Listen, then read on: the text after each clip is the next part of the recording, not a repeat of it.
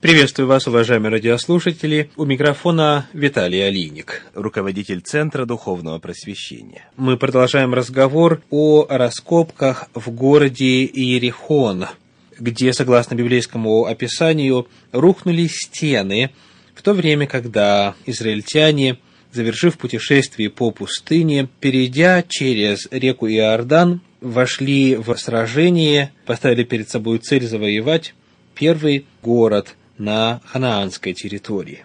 И вот мы отмечали в прошлый раз, что поначалу многие в существовании Иерихона сомневались, поскольку только Библия об этом рассказывала.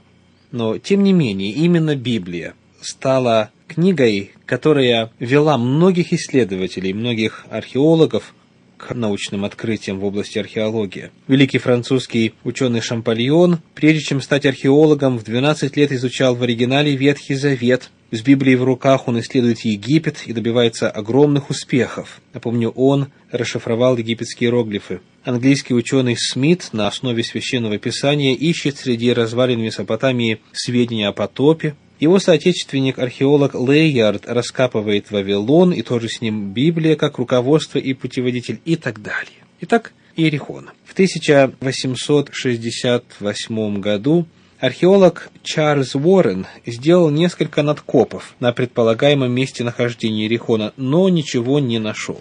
Позже оказалось, что он остановил раскопки, не достигнув каменной башни всего на 30 сантиметров. В 1907 году археолог Зеллин обнаружил дома и часть городской стены с башней, пять рядов каменной кладки и сырцовая кладка высотой 3 метра. В 1908 году были организованы серьезные раскопки Восточным обществом Германии, руководителями работ которых были Зелин, Ланген, Эггер и Ватценгер.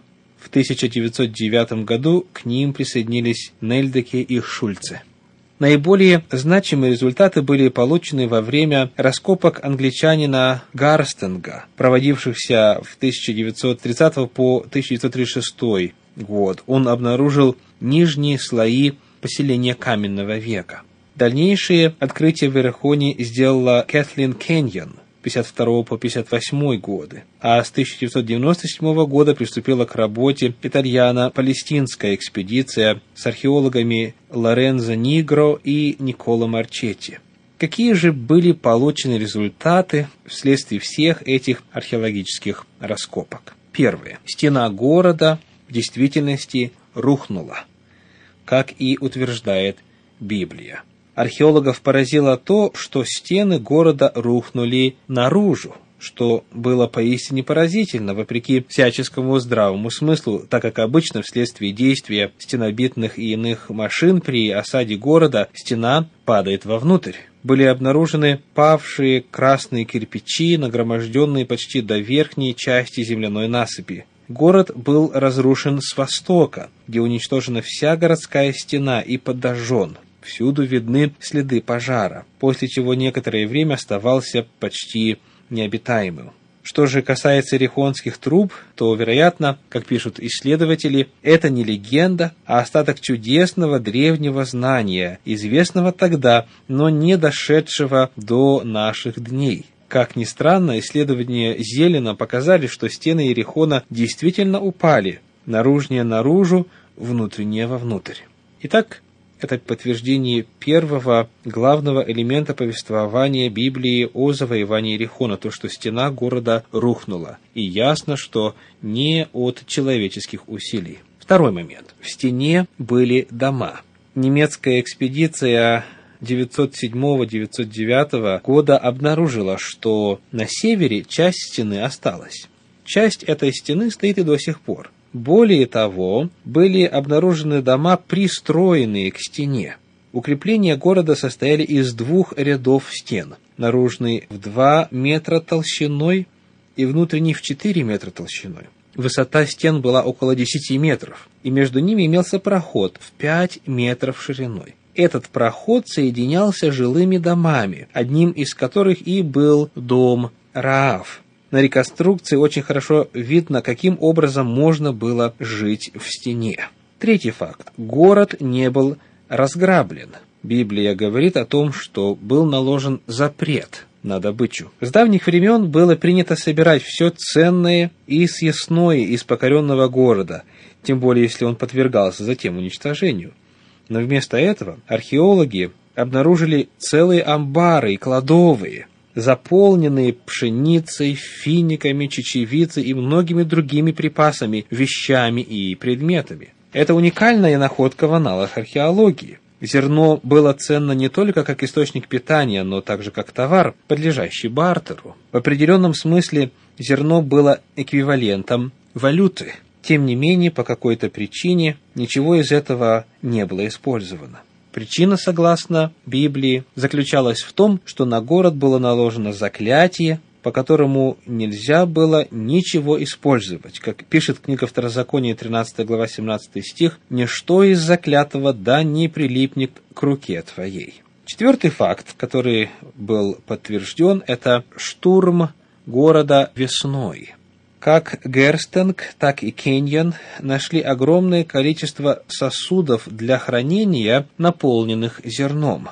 Поскольку закрома были переполнены, это свидетельствует о том, что на момент завоевания города только что прошла жатва. Как раз об этом и пишет Библия и стояли сыны Израилевы станом в Галгале, и совершили Пасху в четырнадцатый день месяца вечером на равнинах Ерехонских. Об этом говорится в пятой главе книги Иисуса Навина в десятом стихе. Это происходило как раз тогда, когда Иордан выступает из всех берегов своих во все дни жатвы пшеницы.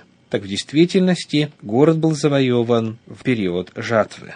И, наконец, пятый момент. Город был сожжен. Археологи обнаружили слой пепла и остатков пожара толщиной около метра. Разрушение было полным. Стены и пол почернели и покраснели вследствие действия огня. И все комнаты были завалены павшими кирпичами, древесиной и домашней утварью. В большинстве комнат обломки были сожжены, но падение стен восточных комнат произошло до того, как к ним добрался огонь. Этот краткий обзор показывает, что библейское описание событий завоевания города Иерихона подтверждается археологическими данными. И это верно не только в отношении повествования Библии об Иерихоне. Чем больше проводится археологических раскопок в библейских местах, тем больше появляется свидетельств достоверности этой древней книги. Библии можно доверять. Давид в 118-м псалме, в 160 стихе пишет «Основание слова твоего истинно». С тех пор истинность этих слов подтвердили для себя миллиарды людей. Итак, повествование Библии об Иерихоне было подтверждено целым рядом экспедиций в ту местность. А мы продолжаем разговор о том, как Библия выглядит в свете исторических археологических данных, которые были точно установлены. Один из вопросов, который тоже долгое время подвергался сомнению, это описание в Библии строительства Вавилонской башни. Для читателей Библии Вавилонская башня знакома как место, где вследствие Божьего деяния появились разные языки. В светском обществе этот случай известен как Вавилонское столпотворение. Нам также интересно будет, как мы делали и в отношении других библейских данных, соотнести библейское повествование Вавилонской башни с научными, в первую очередь, археологическими данными.